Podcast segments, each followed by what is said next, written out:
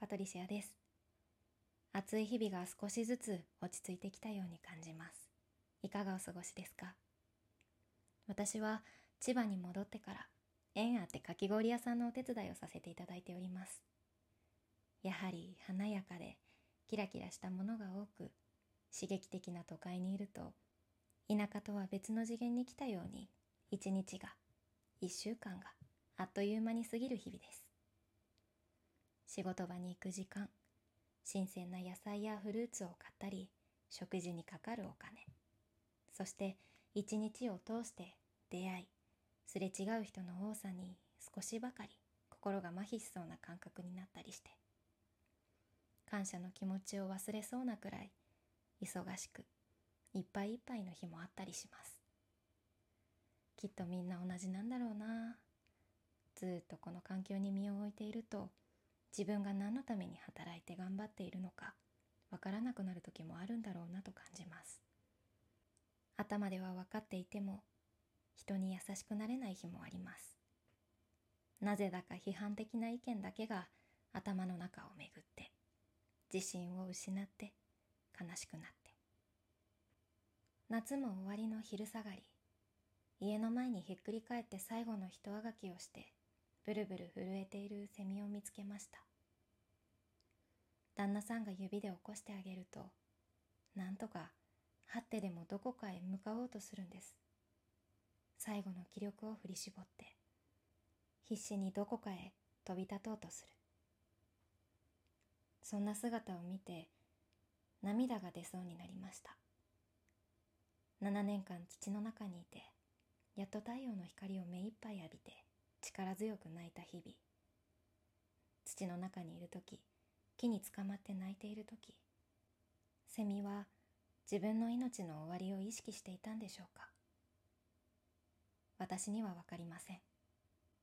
だけど出せる限りの声で精一杯泣き木から落ちてもどこかへ飛び立とう向かおうとする姿に心を強く打たれました。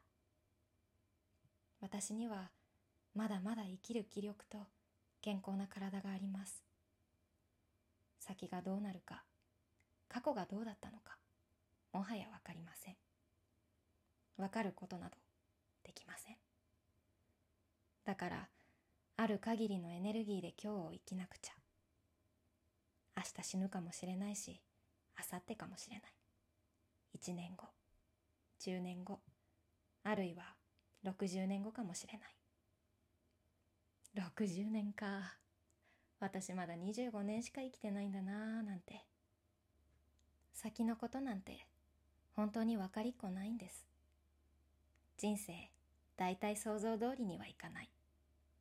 だから面白いんです。ものすごい怒られると思った場面であっさり許してもらえたり。思いがけないところでトラブったり。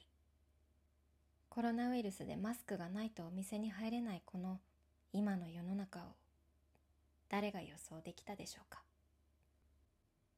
誰にもどうにもできない物事が世の中にはたくさんあります。どうにかできるのは自分の発する言葉起こす行動過ごす時間生き方だけなんです。その肯定的な諦めと自分自身への希望を抱えて一日を大切に生きていきたい。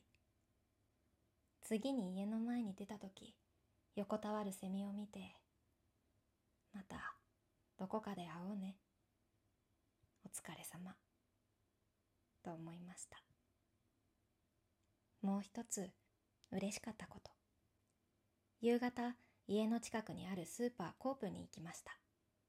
夕飯は手巻き寿司の予定をしていたので卵焼きを作るために卵コーナーでどれにしようかなんて選んでいるとその隣のコーナーに茶色に近い色のハムを発見。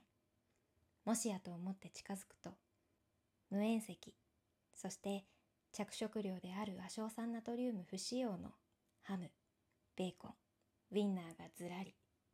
それも一社だけでなくいくつかのメーカーさんから販売されていてああ世の中まだまだ捨てたもんじゃないな。少しずつ少しずつ良くなっているんだなって胸が熱くなりました。今日はなんだか涙もろい一日で夢に昔亡くなったおばあちゃんが出てきたからでしょうか。いろんなことに感謝できた一日でした。カーネギーの「道は開ける」にあるこんな言葉を旦那さんに教えてもらって素敵だなと思ったのでそれを紹介して今日は終わりにしたいと思います。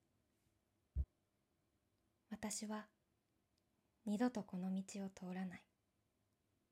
だから私にできる善行私の示しうる親切はその場で実行しよう。ためらったり怠ったりしないことにしよう。私はこの道を二度とは通らないのだから。